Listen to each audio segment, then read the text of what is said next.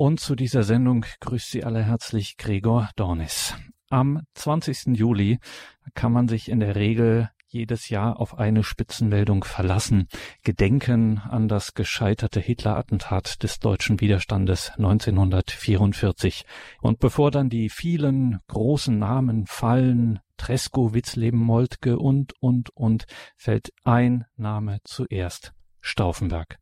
Klaus Schenk Graf von Stauffenberg, der Mann, der im ostpreußischen Führerhauptquartier der Wolfsschanze am Donnerstag des 20. Juli 1944 eine mit Sprengstoff und Bleistiftzünder präparierte Aktentasche an Hitlers Kartentisch deponierte. Die Tötung Adolf Hitlers sollte den politischen Umsturz in Nazi-Deutschland einleiten. Der Attentäter Stauffenberg. Sophie von Bechtolzheim ist eine Enkelin Klaus Schenk-Graf von Stauffenbergs und sie hat mit einem sehr persönlichen Buch für breite öffentliche Aufmerksamkeit gesorgt. Sie sagt, mein Großvater war kein Attentäter. Wir haben Sophie von Bechtolzheim nun am Telefon. Grüße Gott, Frau von Bechtolzheim. Grüß Gott. Ja, fangen wir gleich mit dem Titel Ihres Buches an. Stauffenberg, mein Großvater war kein Attentäter. Wieso sagen Sie das so pointiert? Warum war Ihr Großvater kein Attentäter? Also das ist natürlich äh, schon eine Provokation. Ähm, wenn ich früher gefragt wurde, äh, Stauffenberg, ist es dein Großvater? Das war doch der Attentäter und ich das bejaht habe, dann äh, war mir natürlich bewusst, es ist der Mann, der das Attentat am 20. Juli ausgeführt hat. Und ähm, es gibt wenige Dinge, die tatsächlich komplett unstrittig sind in der Geschichte und die Tatsache, dass er derjenige war, der den Sprengsatz gelegt hat. Aber wir haben, ich habe das ganz bewusst äh, diese provokante These in den Raum gestellt, deswegen, weil es eine Anregung so, sein soll, über diesen Begriff nachzudenken. Erstens mal ähm, ist der Attentäter heutzutage sehr stark negativ besetzt. Wenn wir Attentäter hören, denken wir an die gewaltsamen Anschläge letzter Zeit ob das ähm, der Anschlag war ähm, auf der norwegischen Insel, wo ein junger Mann viele andere junge Leute umgebracht hat, ähm, oder die Anschläge des IS, die Anschläge der NSU. Da geht es immer darum, dass eine Ideologie mit Gewalt in die Welt gebracht wird, maximale Aufmerksamkeit soll erregt werden und die Gesellschaft soll gewissermaßen erpresserisch zu ihrem Anführungszeichen Glück gezwungen werden. Und der 20. Juli 1944 wollte genau das Gegenteil. Die wollten Terror und Tyrannei beenden und sie wollten ein rechtsstaatliches System etablieren und das war das Ziel und es war aber auch klar, dass dieses Ziel nur möglich ist, indem die Führung und damit eben leider auch der sogenannte Führer der nationalsozialistischen Gewaltherrschaft beseitigt werden muss. Ohne den Tod Hitlers hätte es einen Umsturz, ein neues Staatensystem hätte es nicht geben können. Das ist jetzt ein Aspekt. Es gibt aber noch eine andere, nämlich dass Stauffenberg ist gleich Attentäter so eine doppelte Reduzierung ist und man, äh, wenn man sich jetzt nicht mit intensiv mit dem Thema beschäftigt, meinen könnte, ähm, das Ganze sei eine One-Man-Show gewesen. Also einerseits äh, Stauffenberg auf das Attentat zu reduzieren wird seiner Persönlichkeit nicht gerecht und andererseits den 20. Juli wiederum auf Stauffenberg zu reduzieren, wird all denen nicht gerecht, den, den bis zu 200 Menschen oder vielleicht sogar noch mehr, die in diese Umsturzplanungen verwickelt waren und die ja auch zum Teil waren ja auch andere bereit, sich ähm, das Attentat auszuführen. Und das alles ähm, geht, kommt so ins Hintertreffen, wenn man immer von dem Attentäter spricht sagt Sophie von Bechtolzheim, geborene Stauffenberg. Sie ist eine Enkeltochter von Klaus Schenker von Stauffenberg und sie hat ein Buch geschrieben, Stauffenberg, mein Großvater war kein Attentäter. In diesem, wie ich es bereits sagte, sehr persönlichen Buch vor Bechtolzheim findet der Leser keine Zwischenüberschriften, sondern abgebildete Passionskarten. Was hat es denn mit diesen Karten auf sich? Diese Passionskarten hat meine Großmutter in Einzelhaft äh, gebastelt. Wir wissen nicht genau, in welcher Phase diese Einzelhaft. Sie ist ja nach dem 20. Juli, also sprich am 23. Juli 1944 in Lautlingen verhaftet worden. Lautlingen war der Familiensitz der Familie und meine Großmutter war mit ihren Kindern ähm, dort in die Sommerferien gefahren und ist dann dort nach dem gescheiterten Umsturzversuch von der Gestapo verhaftet worden und war ab da dann bis zum Kriegsende in Einzelhaft. Und ähm, sie hat sich von den Wärtern ähm, Zigarettenschachteln geben lassen, leere Zigarettenschachteln geben lassen. Und man kann, wenn man da genau hinschaut, auch im Buch, manche Passionskarten, da ist dann die Rückseite zu sehen. Da sind dann zum Teil, ist zum Teil griechische Schriftzüge oder türkische Schriftzüge drauf. Also das waren dann immer die jeweiligen äh, Zigarettenpackungen. Und da hat sie, die hat sie bemalt und hat sich ein eigenes Passionskartenspiel zusammengestellt. Und ähm, ich habe als 17-Jährige, habe ich, hab ich sie ja immer mittags besucht. Jeden Donnerstag war ich bei ihr beim Mittagessen und ich habe irgendwie gewusst, dass sie sich diese Karten gebastelt hat und habe ich sie gefragt, sag mal, hast du die eigentlich noch? Und dann hat sie mir die gezeigt. Sie hatte sie in irgendeiner Schublade tief vergraben und hatte sich die Passionskarten eben auch auf ihrer, auf ihrer, auf ihren Umwegen, die sie ja ähm, in der Haft zurückgelegt hat und auf den wirklich sehr abenteuerlichen Wegen zurück in die Freiheit, hatte sie sich diese Passionskarten mitgenommen. Und meine Vorstellung war, sie hat sich da halt irgendwie Pappkärtchen, irgendwelche Strichmännchen drauf gezeichnet und ich war wirklich so überwältigt von der Kunstfertigkeit meiner Großmutter. Die hat aus dem Gedächtnis ein richtig schönes Kartenspiel zusammengestellt und ganz meisterlich auch die Figuren gezeichnet. Und nach ihrem Tod ähm, bekam ich diese Karten und dann war die Idee, dass wir das Buch damit statt ähm, den Asterikeln, so heißen die, glaube ich, statt solchen Sternchen, die eben ja auch Texte voneinander trennen können, dass wir die Passionskarten dazu hernehmen. Und für mich sind diese Passionskarten sehr exemplarisch für meine Großmutter, weil sie ähm, ihre ganz große Stärke widerspiegeln, mit den Herausforderungen, den konkreten Herausforderungen und Krisen umzugehen. Also sie hat gewusst, sie muss sich in irgendeiner Weise beschäftigen. Also alle Leute, die die Schachnovelle kennen von Stefan Zweig, der sich ja mit Schachzügen auseinandersetzt, um die Einzelhaft irgendwie zu überstehen, hat meine Großmutter gewusst, sie muss den Tag in Einzelhaft im Geiste einteilen. Also sie hat sich Sportübungen auferlegt und sie hat abends sich sozusagen im Geiste Dichterlesungen und ganze Konzertabende durchgedacht und sie hat eben Passionsen gelegt. Dass sie so weise war, sich den Tag zu strukturieren und damit äh, diese, diese Unsicherheiten und sicher auch die Ängste irgendwie zu handeln. Ähm, einerseits und andererseits dann eben aber auch so eine ganz große praktische und, und geradezu künstlerische Fähigkeit, die sie da an den Tag gelegt hat. Und deswegen sind diese Passionskarten für mich äh, ganz wichtig und und können meine Großmutter, ohne dass man viel sagen muss, ähm, sehr gut beschreiben. Und über ihre Großmutter Nina von Stauffenberg müssen wir natürlich auch noch sprechen. Sie haben das typische Schicksal einer Nachfahrin einer großen Persönlichkeit, Ihr Großvater Klaus Graf von Stauffenberg.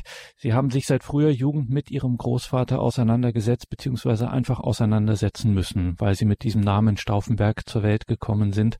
Hat jetzt die Arbeit an diesem Buch, was Sie jetzt veröffentlicht haben, an diesem Buch Sie nochmal etwas neu sehen lassen, was vielleicht bislang so nicht präsent war bei Ihnen? Hm, ich habe mich noch nie am Stück so lang, so intensiv mit dem Thema beschäftigt. Und ähm, das war ein tatsächlich viel emotionalerer Prozess, als ich eigentlich dachte zu Beginn. Also zu Beginn habe ich mich darauf gefreut, das niederzuschreiben, ähm, aber immer auch in dem, in dem ja, also auch in der Verantwortung vor der ganzen Familie. Also mir war auch wichtig, dass die Familie, mein Vater, meine Geschwister und auch die Geschwister meines Vaters wissen, dass dieses, dass es dieses Projekt gibt und dass sie das auch mit Wohlwollen und wenn man so will, auch mit einem Segen begleiten. Das hat mich äh, schon herausgefordert und auch natürlich auch verunsichert. Ähm, aber prinzipiell habe ich mich gefreut, das aufzuschreiben ähm, und war dann für, für mich selber erstaunt, wie emotional das ist, weil ich eigentlich dachte, ich weiß das alles und ich kenne das alles. Aber äh, wenn man sich dann am Stück nochmal so intensiv mit dieser Geschichte der, des Widerstands gegen den Nationalsozialismus, vor allen Dingen der Männer und Frauen des 20. Juli auseinandersetzt. Ich habe mir dann nochmal die ganzen Filme, die man ja frei zugänglich im Internet findet, vor dem Volksgerichtshof angeschaut und diese ganzen Szenen, die, die mich so begleitet haben, also auch in Berlin, zum Beispiel in Plötzensee, in dem sogenannten Henkersschuppen, also da sind schon ein paar Tränen geflossen, das muss ich schon sagen. Das war das eine, also diese Emotionalität hat mich überrascht und äh, in Bezug auf meinen Großvater ist mir bewusst geworden, dass er ähm, von allen Menschen, die ihm zu seinen Lebzeiten begegnet sind, ähm, sehr ähnliche Eindrücke hinterlassen hat. Also da wird er sehr ähnlich beschrieben. Die Persönlichkeit deckt sich da, ob das jetzt Familienangehörige sind oder Vorgesetzte. Und das Interessante ist aber, wenn man seine schriftlichen Dinge betrachtet, kommt man, kriegt man das nicht so richtig in Deckung mit dem, mit dem Mann, von dem gesprochen wird. Also er erschließt sich, finde ich, nicht durch das, was er schriftlich hinterlassen hat. Er hatte, wie wir wissen, ja sehr viele Talente. Meiner Ansicht nach gehörte die Schriftsprache nicht dazu, sondern die ist nicht zeitlos, sondern die ist offensichtlich sehr zeitgebunden. Und äh, daher würde ich ihn tatsächlich an meiner Seite haben und fragen, sag mal, wie hast du das jetzt gemeint und wie sind denn diese Briefe zu verstehen oder wie ist, wie ist denn dieser Aufsatz zu verstehen? Das würde ich gerne dekodieren.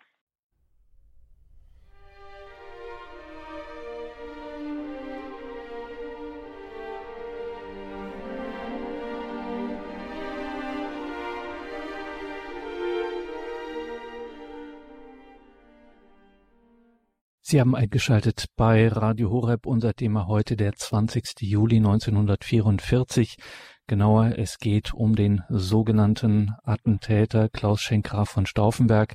Sophie von Bechtolsheim, geborene Stauffenberg, hat ein Buch über ihren Großvater geschrieben. 2019 jährte es sich zum 75. Mal dieser letzte gescheiterte Versuch, einen Umsturz in Nazi-Deutschland herbeizuführen, aus dem Terrorregime wieder ein, ja, in die Völkergemeinschaft zurückzukehren, sagen wir es mal so. Sprechen wir, Frau von Bechtersheim, über Ihren Großvater. Wie haben denn Freunde, Familie, Zeitzeugen Ihren Großvater Klaus Stauffenberg beschrieben? Sie haben ihn äh, beschrieben als einen äh, Mann mit einer sehr starken Ausstrahlung. Also man kann wahrscheinlich schon wirklich tatsächlich von einem Charisma sprechen ähm, jemand, der, wenn er den Raum betreten hat, ihn sofort mit seiner starken Präsenz auch erfüllt hat, ähm, als ein sehr verbindender und verbindlicher Mensch mit einem großen Humor, also eigentlich wird sein Gelächter oder sein großes, sein, sein, sein lautes Lachen stark beschrieben. Ähm, gleichzeitig äh, hatte er eine große musische Begabung, hat hervorragend Cello gespielt, dann weiß man ja auch, äh, dass er ähm, in dem Stefan-George-Kreis war, also in dem Kreis um den damals sehr bekannten Dichter Stefan George, sich selber auch in Gedichten versucht hat. Also er hatte eine sehr starke musische Prägung einerseits, aber eben auch musische Talente. Und gleichzeitig muss er ein großes Organisationstalent gehabt haben, eine Fähigkeit, sich auf Herausforderungen des Moments, des Alltags oder eben natürlich auch der Kriegssituation stark zu fokussieren und, äh, und auch eben äh, Lösungsansätze zu entwickeln. Und das fand ich zum Beispiel auch ganz interessant bei, meinem, bei dem Schreiben meines Buches, weil darüber hatte ich vorher noch nie so nachgedacht, aber das ist mir so bewusst geworden, dass er da offensichtlich meiner Großmutter, dass sie da auch auf einer Ebene waren, weil meine Großmutter eben auch sehr stark praktisch war und, und sehr lösungsorientiert sich Krisen zugewandt hat und in der Lage war, Krisen zu bewältigen. Und mein Großvater eben offenbar auch. Also ein Praktiker und ein Pragmatiker, der sehr stark im Jetzt gelebt hat, um den nächsten Schritt in die Zukunft zu ermöglichen. Das, ähm, da ist tatsächlich die Beschreibung von allen, die ihnen begegnet sind, sehr ähnlich. Sehr eindrücklich war, dass ich Ewald von Kleist begegnen durfte. Ewald von Kleist hat den 20. Juli im damaligen sogenannten Bändlerblock miterlebt, also diese die, die, das, ähm, die Hoffnungsschimmer des beginnenden Umsturzes und dann das Scheitern erlebt. Und er ist einer der wenigen des Widerstands, die ähm, die Verfolgung der Nationalsozialisten überlebt haben. Er hat das Konzentrationslager überlebt. Und ihn hatte mein Großvater zu Jahresbeginn 1944 gefragt, ob er nicht bereit wäre, das Attentat gegen Hitler auszuführen. Und Ewald von Kleist hat nach einer sehr berührenden Rücksprache mit seinem Vater sich bereit erklärt. Und wie wir ja wissen, ist es zu der Ausführung dieses Attentatsversuchs nicht gekommen. Ähm, und dieser Herr, der selber eine sehr eindrucksvolle Persönlichkeit war, ein großer stattlicher Herr, hat also in voller Verehrung äh, über meinen Großvater gesprochen und hat genau dieses Bild, was er auch überliefert ist, bestätigt.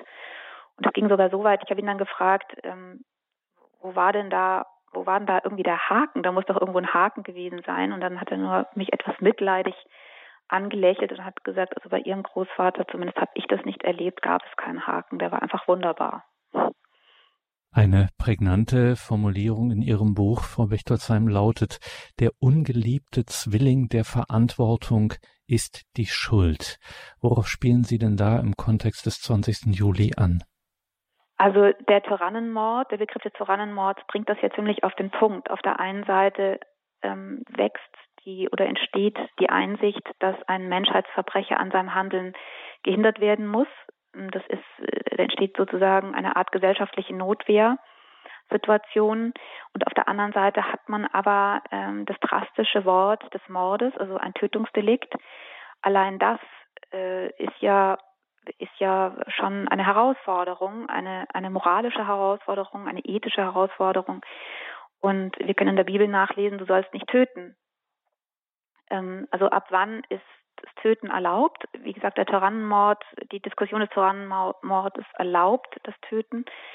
Aber die Situation, wie sie ja auch erfordert war, das Ganze mit einem Sprengsatz zu versuchen, beinhaltete ja auch die ähm, das Risiko, dass damit womöglich Menschen ihr Leben lassen, die keine Tyrannenmörder sind. Und so ist es ja auch geschehen. Da ist ja zum Beispiel der Stenograf Hitlers, der ja, so viel ich weiß, sogar in der bekennten Kirche war, äh, ums Leben gekommen.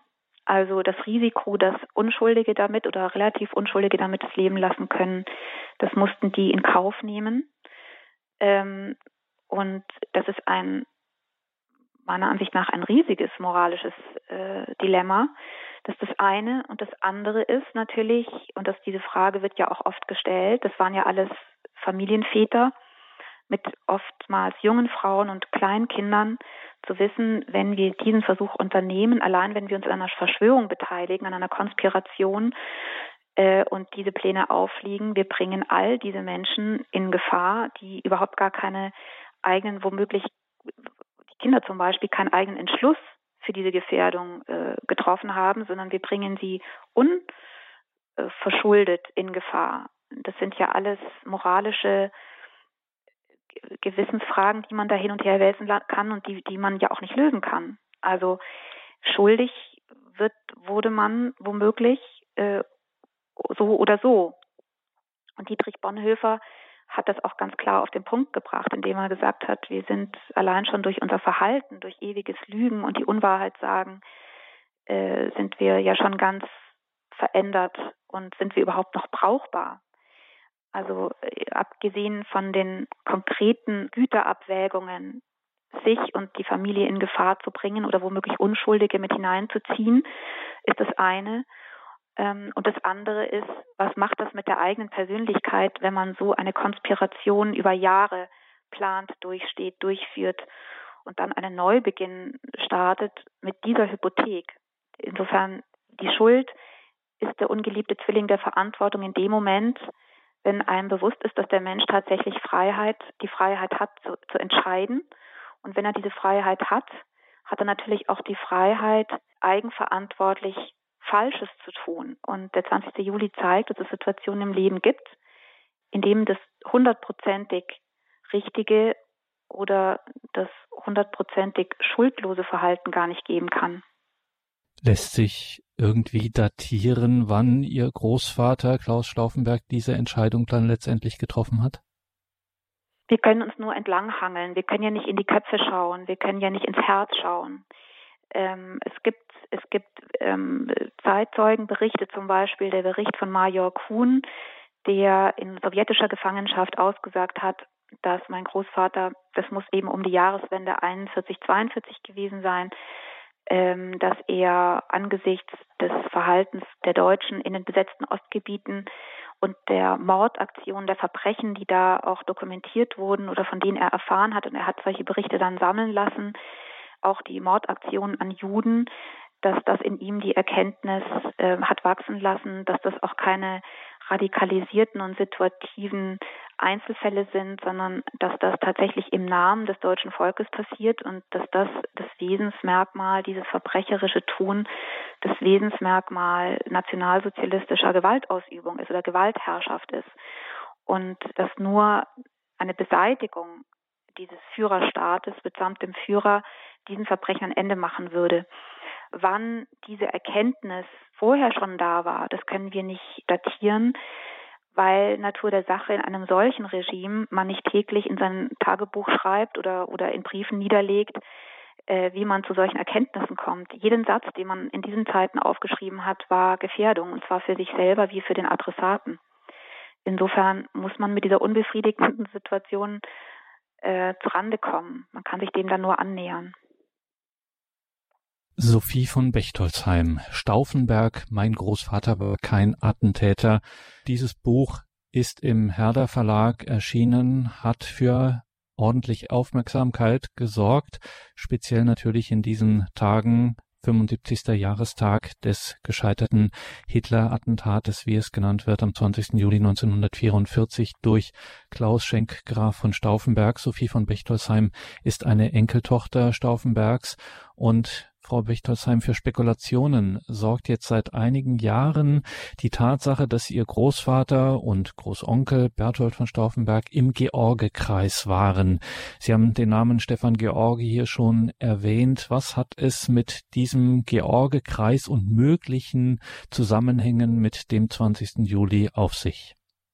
Es gibt ein Buch von Ulrich Raulf, das heißt Kreis ohne Meister, der sich intensiv mit dem Georgekreis und den Auswirkungen, also auch nach dem Tod beschäftigt hat. Und Ulrich Raus sagt ganz klar, die Bedeutung Georges wird für den 20. Juli und für die Tat Stauffenbergs überschätzt. Ähm, und es sind ja immer so gegen, so, so, so Pendelbewegungen, auch in der Geschichtswissenschaft. Äh, ein Journalist hat zu mir gesagt, natürlich will man die Blackbox wissen. Ja, man will wissen, die Blackbox, warum tut jemand so etwas Drastisches? Und Stefan George war ein zur damaligen Zeit ein sehr berühmter Dichter, der einen Kreis von Menschen um sich gesammelt hat, in erster Linie Künstler und Geisteswissenschaftler, zum Beispiel Ernst Kantorowitz, der bekannte Mittelalterhistoriker, gehörte zu diesem Kreis. Es gab einige ähm, jüdische Mitglieder, die dann eben auch ins Exil mussten, wie zum Beispiel Ernst Kantorowitz. Und äh, ganz richtig, wie Sie sagen, gehörte mein Großvater und seine zwei Brüder auch diesem Kreis an. Die sind als Schüler in diesen Kreis gekommen und äh, haben sicher den Stefan George, der sich hat Meister nennen lassen, von seinen Mitgliedern auch äh, verehrt. Man darf aber auch nicht vergessen, dass George 1933 gestorben ist und ähm, dass seine Wirkung auf meinen Großvater war sicher eine starke. Mein Großvater war auch sicher sehr inspiriert und George hat auch Gedichte geschrieben, die die Katastrophe fast visionär vorhergesehen hat. Dieser Kreis träumte von einer Erneuerung Deutschlands ähm, unter der Führung einer geistigen Elite. Und äh, die Art und Weise, wie das beschworen wird, äh, ist zum Teil in einem sehr pathetischen Tonfall, der uns heute gänzlich fremd ist. Ich bin überhaupt kein George-Kenner, das muss ich jetzt wirklich an dieser Stelle ganz klar einräumen. Und ich bezweifle auch gar nicht, dass das Einfluss hatte auf meinen Großvater, aber äh, die Deutung, dass das, das George gar der Urheber des Attentats gewesen so, sein soll, also dass es da nur darum ging, das Ethos der Tat in Realität umzusetzen, das halte ich für sehr realitätsfern und äh, den Herausforderungen, denen die Männer und Frauen des deutschen Widerstands ausgesetzt waren, nicht angemessen. Jetzt gibt es eine andere oder eine weitere Spekulation, äh, zumindest ein Verdacht, um nicht zu sagen ein Vorwurf, dass ihr Großvater in Wahrheit doch lange Zeit Sympathien für das Regime gehabt hätte. Es gibt da einen Brief, den er geschrieben hat aus äh, Polen, der zumindest was die Wortwahl anbelangt, uns doch sehr befremdet. Wie sieht das aus ähm, mit diesem Verdacht, mit diesem Vorwurf? Es hätte da in Wahrheit doch so eine Liebäugelei mit dem Nationalsozialismus gegeben also dieser Verdacht, der macht mich gewissermaßen ratlos. Also Sie spielen da jetzt auf eine neue Biografie an. Wenn man diese Biografie liest, hat man am Schluss, fragt man sich tatsächlich, warum eigentlich jemand, der so liebäugelt mit den äh, Idealen und den Zielen des Nationalsozialismus, warum der sich die Mühe macht, einen, einen Sprengsatz im Führerhauptquartier zu, zu legen. Also es gibt zwei konkrete Vorwürfe, auf die ich auch eingehe.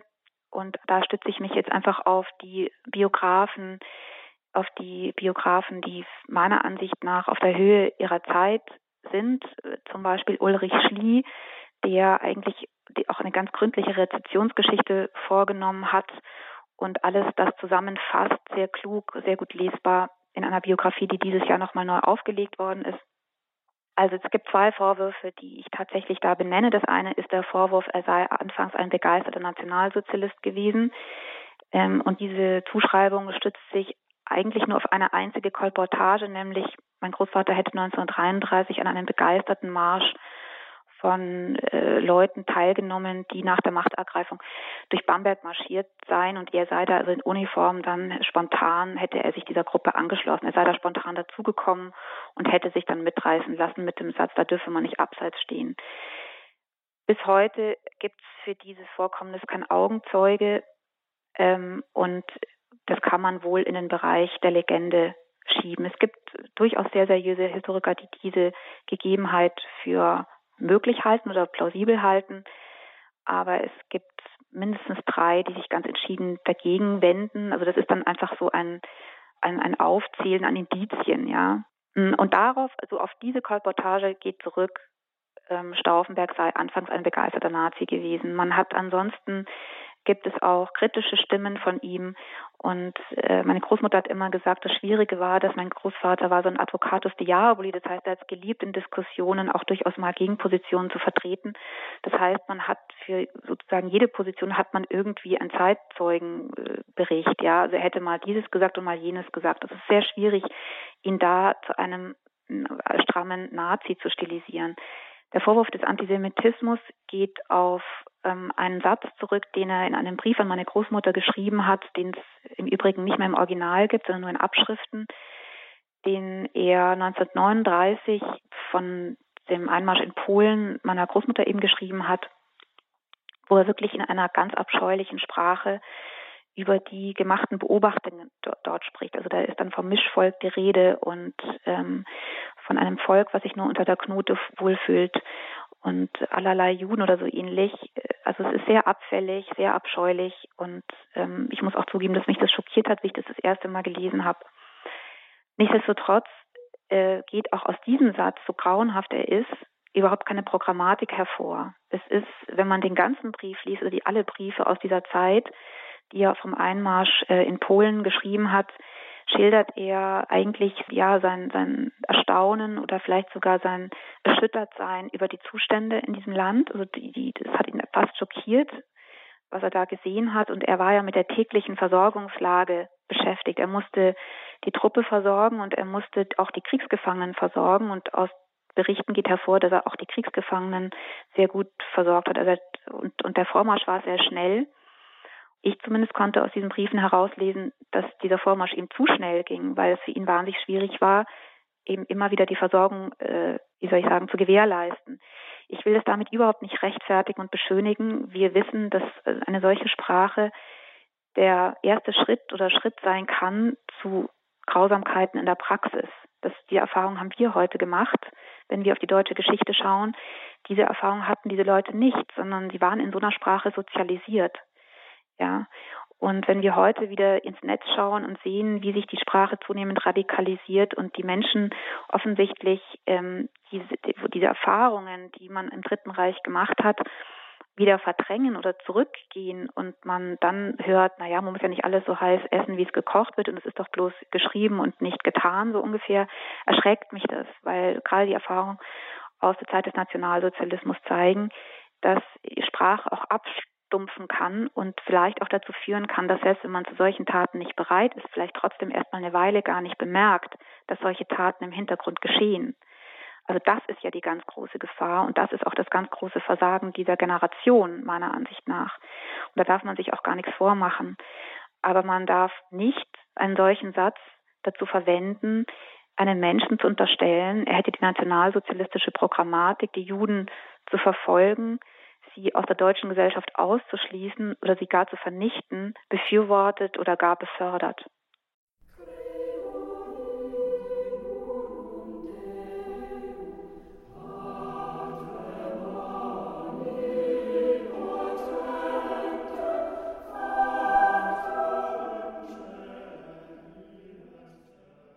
Wir sind in dieser Sendung im Gespräch mit Sophie von Bechtolzheim, geborene Stauffenberg. Sie hat ein Buch geschrieben. Im Herder Verlag ist das erschienen. Stauffenberg, mein Großvater war kein Attentäter. Und jetzt müssen wir noch eine ganz naive Frage loswerden. es waren mindestens 200 Beteiligte. Wir haben schon gesagt, wenn nicht noch mehr im deutschen Widerstand unter den sogenannten Verschwörern des 20. Juli. Wieso ist denn für diesen Versuch, Hitler zu töten und diese Nazi-Herrschaft damit zu beenden, wieso ist denn das Los für den 20. Juli ausgerechnet auf Ihren Großvater gefallen? Also ich würde gerne auf den ersten Teil Ihrer Frage noch kurz eingehen, weil ich das ganz spannend finde. Es ist dieses Jahr ein sensationelles Buch erschienen, was die Forschung des 20. Juli wirklich sehr vorantreibt, und zwar von Linda von Kaiserling mit dem Titel Nur eine ganz kleine Clique, Fragezeichen, die ausgearbeitet hat, ähm, dass also tatsächlich die Gestapo hat 132 Menschen ausgemacht durch ihre Recherchen, die in den Umsturz verwickelt waren aber durch eben die sehr geschickte Strategie der Menschen in den Verhören ist bis heute nicht hundertprozentig klar, wie viele Menschen tatsächlich involviert waren und vielleicht sogar auch nie entdeckt wurden. Und es ist auch der Bescheidenheit vieler Beteiligter, wie soll ich sagen, zuzuschreiben, dass die das im Zweifelsfall auch im Nachhinein nie erzählt haben. Die Verschwörung war viel größer, als die Nazis zunächst dachten und als sie dann vor allem behauptet haben, obwohl sie es eigentlich besser gewusst haben, weil ihre Recherchen gezeigt haben, dass die Verschwörung in weite, verschiedenste, Kreise der, der Gesellschaft hineingeragt haben. Also das ist der eine Teil, was ich noch einbauen ähm, wollte. Entschuldigung, jetzt habe ich den zweiten Teil schon wieder vergessen vor lauter Beantwortung des ersten Teils. Wieso jetzt nun die Ausführung der Tat auf Ihren Großvater denn das losfiel? Ja, das ist, war natürlich das ganz große Dilemma, dass er äh, in den letzten Wochen Zugang zu Hitler erhielt und dass es keinen anderen gegeben hat, der sich bereit erklärt hatte, aus den Erinnerungen von Paulus van Husen, die in diesem Jahr Manfred Lütz herausgegeben hat, dessen Großonkel das ist, ähm, geht ja hervor, dass äh, bis zum Schluss Stauffenberg versucht hat, noch jemanden zu finden. Also Paulus van Husen war bei einer, bei einer Begebenheit dabei, wo mein Großvater versucht hat, einen Oberst Meixner dem sozusagen auf, auf den Busch zu klopfen, ob äh, der nicht vielleicht eventuell bereit wäre, das zu tun, äh, weil der eben auch Zugang zu Hitler hatte. Und wie wir ja eben auch aus der Geschichte von Ewald von Kleist wissen, hat mein Großvater händeringend auch versucht, äh, andere Menschen zu akquirieren, ähm, Im Vorfeld hatte es ja Henning von Tresco versucht innerhalb der Heeresgruppe Mitte. Und das ist ja auch ein signifikantes Merkmal von Diktatoren und Tyrannen, dass die sehr wohl ja äh, wissen um ihre Gefährdung und um, ich sagen, mit einer gewissen Berechtigung auch paranoid sind und völlig unzuverlässig Zeitpläne einhalten und äh, Veranstaltungen früher verlassen oder gar nicht erst besuchen oder wie auch immer. Also Tatsache war, es hat keiner mehr Zugang gehabt, beziehungsweise die, die Zugang gehabt hätten äh, und die auf der Seite der Verschwörer standen, waren doch nicht bereit. Also jedenfalls der Einzige, der das hätte tun können, war mein Großvater und das war gänzlich ungünstig, weil er erstens sehr stark äh, kriegsversehrt war. Er war als Rechtshänder, hatte er die rechte Hand verloren, hatte nur noch drei Finger der linken Hand und außerdem nur noch ein Auge. Das heißt, auch der Vorwurf, warum hat er ihn denn nicht erschossen, ist als ist schon das ist schwierig, ja, wenn man so verletzt ist. Außerdem mussten die auch ihre Schusswaffen abgeben. Das ist schon mal das eine Problem gewesen. Und das andere ganz große Dilemma, und das diesem Dilemma war ja auch dann das Scheitern bis zu einem gewissen Grad äh, ja anzurechnen, dass mein Großvater dringend in Berlin gebraucht wurde als führender Kopf der Umsturzplanungen selbst und er dieses Zeitmanagement hinkriegen musste, einerseits das Attentat auszuführen und andererseits eigentlich in dem, genau zu dem Zeitpunkt hätte schon in Berlin sein müssen. Und der eigentliche Plan Walküre wurde ja dann auch erst in Kraft gesetzt, so richtig umgesetzt, als mein Großvater wieder in Berlin ankam. Also da sind kostbare Stunden verloren gegangen. Insofern war das tatsächlich ein großes Problem. In Ihrem Buch Stauffenberg, mein Großvater war kein Attentäter, nehmen Sie den Leser in sehr persönlichen Schilderungen dann auch mit in ihre äh, Zeit, wo sie intensiv mit ihrer Großmutter dann ähm, sich auseinandergesetzt haben und man merkt äh, förmlich, wie im Haus ihrer Großmutter Nina von Stauffenberg ähm, schon auch die ja der Großvater präsent ist einfach. Ähm, äh, beschreiben, spezifizieren, gibt es so eine gewisse, früher sagte man Haltung oder sagen wir eine Atmosphäre, wo Sie sagen, ja, hier hat man gemerkt, hier ist er präsent in der Familie. Meine Großmutter hat sehr stark dafür gesorgt und ich weiß gar nicht, ob das äh, bewusst strategisch war oder ob das einfach automatisch durch ihre eigene Persönlichkeit so war. Aber das rückblickend kann ich das einfach genau so beschreiben, dass das ein sehr unaufgeregter äh, Umgang war. Und, ähm, und da bin ich ihr sehr dankbar dafür. Mm, er war auf jeden Fall präsent und er stand, also es standen Fotos von ihm rum und zwar sehr liebevoll von ihr, sehr künstlerisch gute Fotos. Mm, und es stand eben diese Büste rum, die er, die aber eben rum, sie standen rum. da wurde kein großer Heldenkranz geflochten und das musste man auch nicht in Ehrfurcht erstarren, sondern gerade im Gegenteil, wenn man dann nachgefragt hat oder eben gerade um die Büste so rumstrich und ich kann mich erinnern, als kleines Mädchen fand ich das also wahnsinnig spannend, äh, dass es von meinem Großvater so eine Büste gibt. Von wem gibt es schon eine Büste? Büsten stehen normalerweise in Kirchen rum oder in irgendwelchen Museen oder sowas ähm, hat einen das natürlich so gewiss mit Ehrfurcht erfüllt und das hat meine Großmutter sofort äh, aufgebrochen, indem sie gesagt hat, na ja, der sah, das ist schon sehr gut, ist schon eine gute, sehr ähnliche äh, Abbildung, aber ähm, aber eigentlich nur von einem ganz bestimmten Blickwinkel ist es wirklich er und außerdem hat der nie so starr geschaut und hat eigentlich immer gelacht und war immer fröhlich und hat ein ganz bewegliches Gesicht. Also sie hat das sofort lebendig gemacht, aber auf eine sehr unaufgeregte Weise und ähm, ich nehme an, Sie spielen jetzt auch an auf das Gedicht, was sie in Gefangenschaft verfasst hat. Auch dieses Gedicht war jetzt nicht in einem üppigen goldenen Rahmen äh, an prominenter Stelle der Wohnung äh, gehangen, sondern das hing im Kinderzimmer. Und im Kinderzimmer hat es auch deswegen seinen Platz, weil meine Großmutter dieses Gedicht, wenn man so will, aus, als Mitbringsel aus der Haft mitgebracht hat für ihre Kinder. Es war ihr wichtig, dass, dass dieses Gedicht den Weg zurückfindet ins Zuhause und dass die Kinder die Umstände des, der Entstehung des Gedichts auch wissen. Aber es wurde eben, äh, das, das wurde dann nicht beweihräuchert, sondern das war Teil des Familienlebens und Teil der Familienerzählung. Es wurde nichts, nichts stilisiert. Da war meine Großmutter überhaupt nicht der Typ dafür. Und dadurch haben wir alle, wenn wir wollten, ein natürliches Verhältnis zu diesem uns fremden Menschen entwickeln können. Aber also ich glaube, wir konnten ein Verhältnis zu ihm entwickeln, so wie auch andere Enkel zu einem Großvater ein Verhältnis entwickeln können, der im Krieg gefallen ist, mit dem halt ganz großen Unterschied, dass sich nicht nur innerhalb der Familie über ihn der Kopf zerbrochen wurde, sondern äh, vor allen Dingen außerhalb der Familie wurde sich extrem der Kopf zerbrochen. Innerhalb der Familie war zumindest waren die, die ihn erlebt haben, waren sich ziemlich einig, wie er so war und dass es, dass es auch traurig ist, dass er nicht mehr lebt. Aber es war ein sehr um, eigentlich ein, ein erstaunlich unaufgeregter Umgang. Dennoch hat ihre Großmutter in der Öffentlichkeit sich weitgehend zurückgehalten. Sie hat sich nicht hervorgetan, wie haben Sie ja schon angedeutet, wie so viele andere auch aus dem Kreis um den 20. Juli. Wieso wollte sie im Hintergrund bleiben?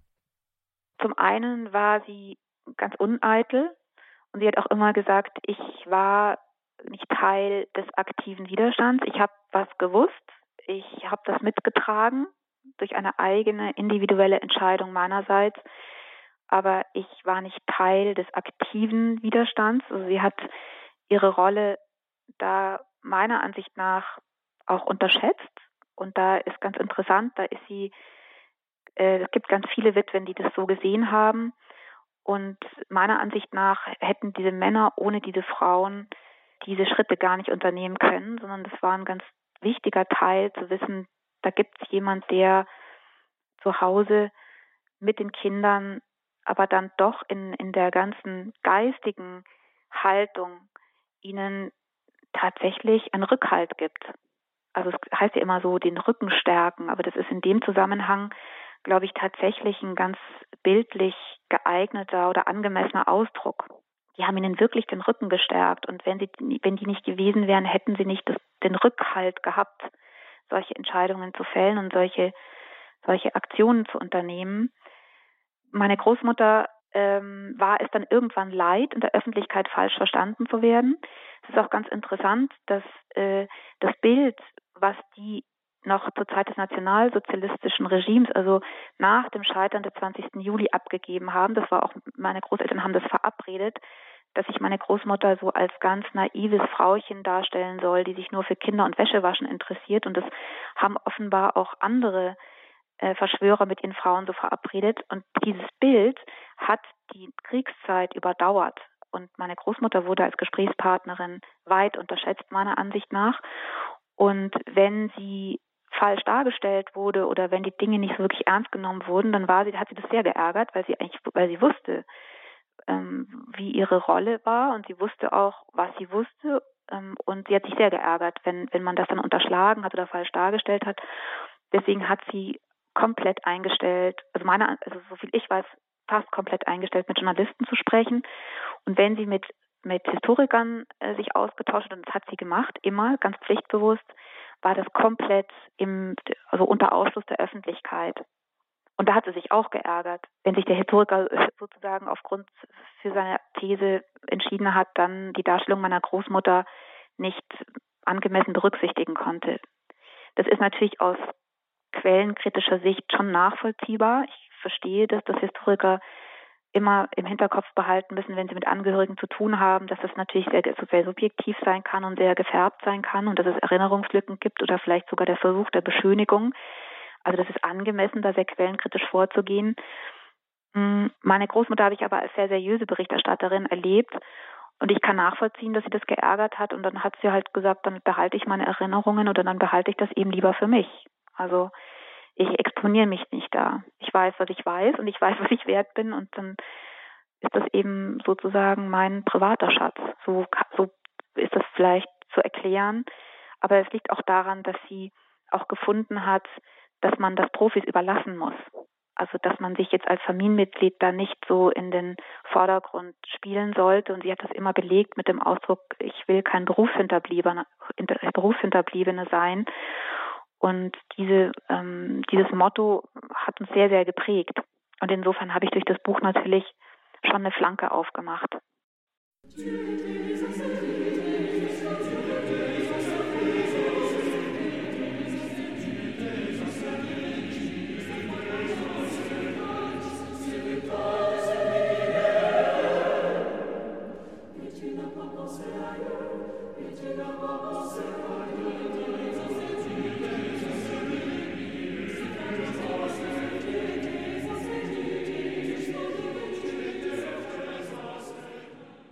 Stauffenberg, mein Großvater war kein Attentäter. Das ist der Titel eines Buches von Sophie von Bechtolzheim, Enkeltochter des prominentesten Mannes aus dem großen Kreis des deutschen Widerstandes rund um den 20. Juli 1944. Frau Bechtolzheim, Ihre Großmutter eine ganz wesentliche Quelle ja für Ihr sehr persönliches Buch. Ähm, ihre Großmutter ist ja doch ab und an auch gefragt worden, na ja, war er sich denn, ihr Großvater, nicht der Gefahr bewusst, in die er dann die Familie bringen würde, ganz zwangsläufig? Und diese Frage nach der Gefahr, in die ihr Großvater Klaus Schenkgraf von Stauffenberg seiner Familie brachte, diese Frage soll ihre Großmutter kaum verstanden bzw. abgewehrt haben. Erklären Sie uns das. Also diese Frage habe ich ihr so nie gestellt, sondern ich habe sie gefragt, ob sie nicht gehadert hat damit oder ob sie ihm das übel genommen hat. So habe ich sie gefragt. Ähm, und dass, wenn sie andere von anderen gefragt worden ist, war ich nicht dabei. Aber ich habe diese Frage gestellt, weil, weil ich sie naheliegend finde, ob sie ihm das übel genommen hat, ob sie da irgendwie, ja, weil das, weil das aus unserer Perspektive naheliegend ist. Diese Güterabwägung eben. Wie konnte er sich nur gegen die Familie für das große Ganze entscheiden? Und diese Frage hat meine Großmutter nicht verstanden, weil äh, das liegt meiner Ansicht nach danach und diese Erkenntnis ist mir tatsächlich während des Schreibens gekommen, weil sie diese Entscheidung ja für sich selber getroffen hatte auch. Sie hat ihn ja konfrontiert damit, als sie gespürt hat, da ist was im Gange, hat sie ihn gefragt und sie wusste, dass ein gewaltsamer Umsturz geplant ist und sie wusste, dass er involviert ist und zwar maßgeblich in dem Moment, wo die besprochen haben, wie sie sich bei einem Scheitern oder bei einem Aufliegen der Pläne, wie sie sich verhält, was ihre Rolle ist, war für sie ganz klar ein Bekenntnis dafür.